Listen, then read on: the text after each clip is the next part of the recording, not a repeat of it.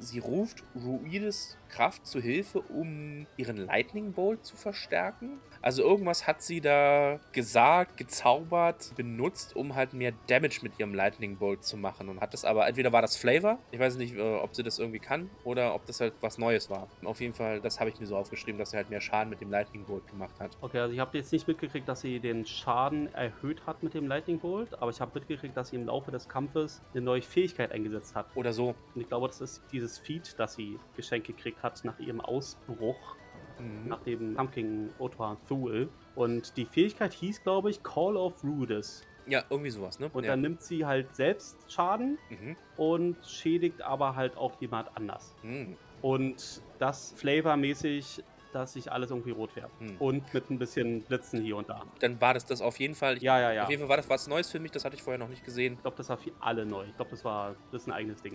Ein Neues Ding. Cool. Klang auf jeden Fall interessant, äh, war ein cooler Flavor, fand ich. Also, Richtig geil. Habe ich sofort Ja, hat- gefragt, wie oft kann die das? Kann die das einmal am Tag? Hm. weiß ich nicht.